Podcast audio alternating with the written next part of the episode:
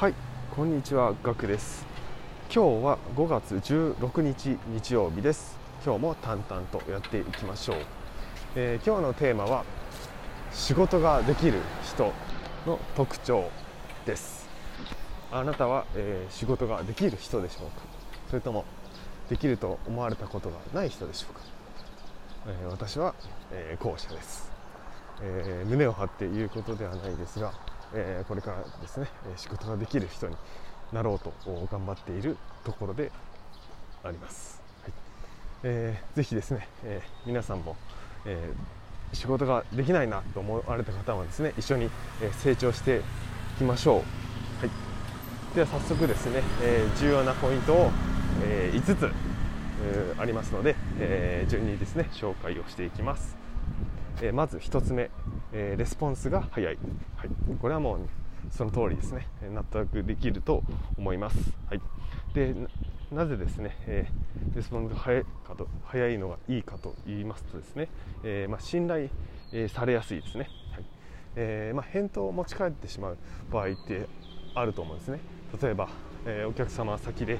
え答えられない質問があった。とか自分に決定権がないことがあったとか、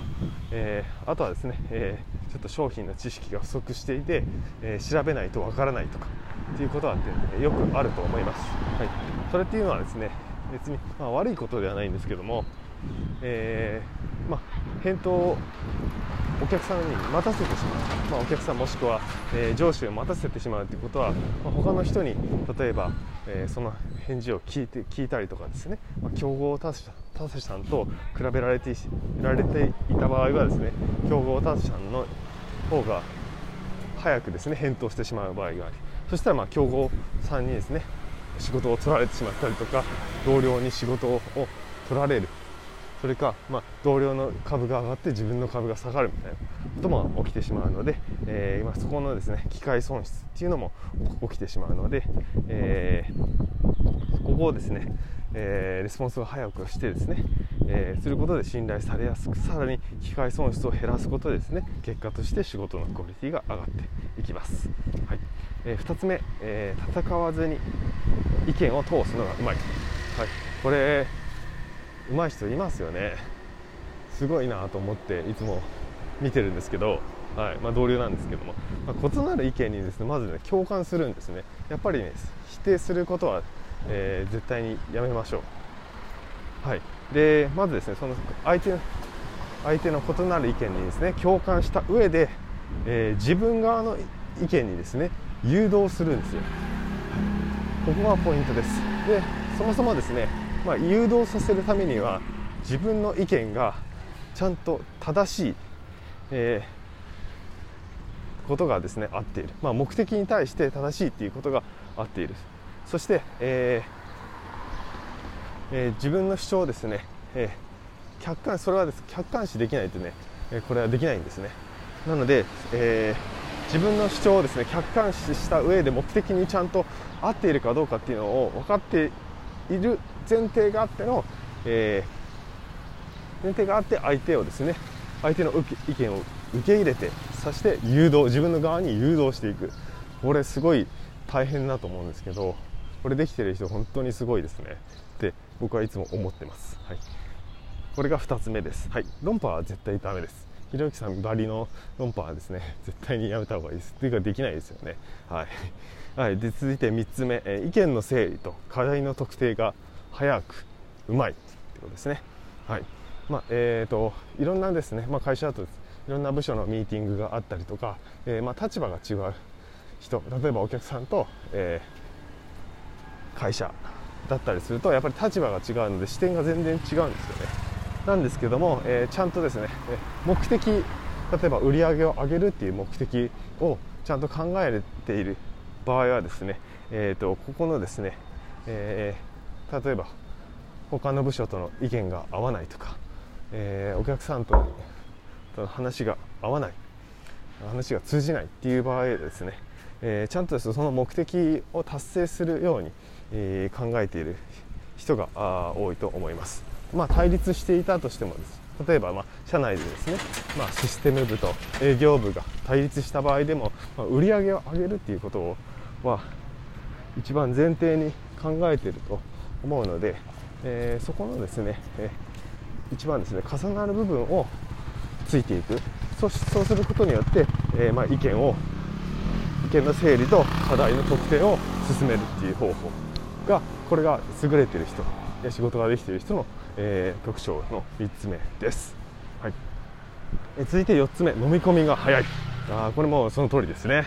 はい。まあ、全部説明しなくても分かるってことですね。でキーワードで理解ができるっていうところがあ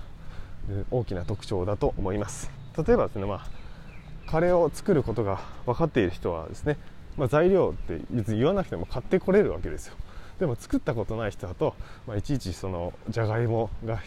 と人参と玉ねぎとお肉を買ってきてあとルーもありますね。ねいうことになるんですけど、まあ、カレー作ったことある人はそんなの聞かなくてもその一般的な材料は絶対に買ってくるじゃないですか。なので、えー、まあ、これもですね経験の量がものを言うと思うんですけれども、えー、やはりですね、えー、全部説明しなくてもできる人っていうのはやはり重宝されますよね。仕事ができる人ですよね。はい。これが4つ目。最後5つ目です、はい、人を不快にさせない。はい。これちょっとまあ意外っちゃ意外だと思うんですけども、えー、これはですね、えー、できてない人って結構いると思います。僕もですね、えー、自分の発言で不快にさせている場合は結構多いなと感じているんですがちょっと改善できていない人です、はい、でこれはですねえー、まあ、関わる人、まあ、例えば接している人話している人、えー、身近にいる人にはですねリスペクトをですね忘れないっていうことが すごく重要でちょっとマインド的なお話になるんですけども、えー、まずですね、まあ、自分のですね例えば、え同僚とかですね後輩にですねイライラしていませんか？私はイライラしないようにはしてるんですけどもやはりちょっとイライラする場合があります。どうしてそんなやり方をやるのかとかどうしてそんな遠回りなやり方をするんだろうっていうやり方をやっぱりされるとですねやはりどうしてもちょっとイライラしてしまうんですね。自分基準で自分のできることとですね、まあ、他の方ができることって違うとは分かっていつつもやはりちょっとイライラしてしまう。どうしても自分基準に考えてしまうのでイライラしてしまうということはあると思うんですけれどもやはりですねそこはですね、えー、相手へのです、ね、リスペクトを忘れずにまずはですね、え、やってくれたこと、まあ、考えてくれていることに、え、まあ、感謝をする。リスペクトをする。そうそうしないとですね、まあ、相手に嫌悪感を持たれてしまいますので一緒に仕事をするのが嫌だとか、えー、避けられるようになってしまうと、え仕事がますますやりやりづらくなりますので、えなるべくですね、えまあ、相手をフォローするような気持ちでやる。そうすることによって、えー、相手からの評価も上がりますし、えー、まあ、ネガティブキャンペーンとかですね、えー、されてしまわない人に、えなりますので、ええ人を不快にさせない相手をリスペクトするっていうのはすごく重要なポイントだと思っています。はい。えー、以上ですね。5つのポイントです。レスポンスが早い。戦わずに意見を通すのがうまい。えー、意見の整理と課題の特定が早い。うまい、えー、飲み込みが早い、人を不快にさせないの以上、え5つのポイントでした、えいかがでしたでしょうか、えまあ、自分としてはですね、えやはり意見の整理と課題の特定が早いっていうのとやっぱ戦わずに意見を通すのがここがすごくですね難しいポイントかなと思ってます。ここは多分経験がえー、かなりものを言うんだなと思っておりますので、えー、その辺ですねやっぱりミーティングですとか、えー、お客さんとのコミュニケーションを取りながらですね、えスキルアップしていきたいなと思っております、え今回は以上になります。ためになったと思う方はですねぜひいいねやフォローなどよろしくお願いします。それではまた明日お会いしましょう。ではでは。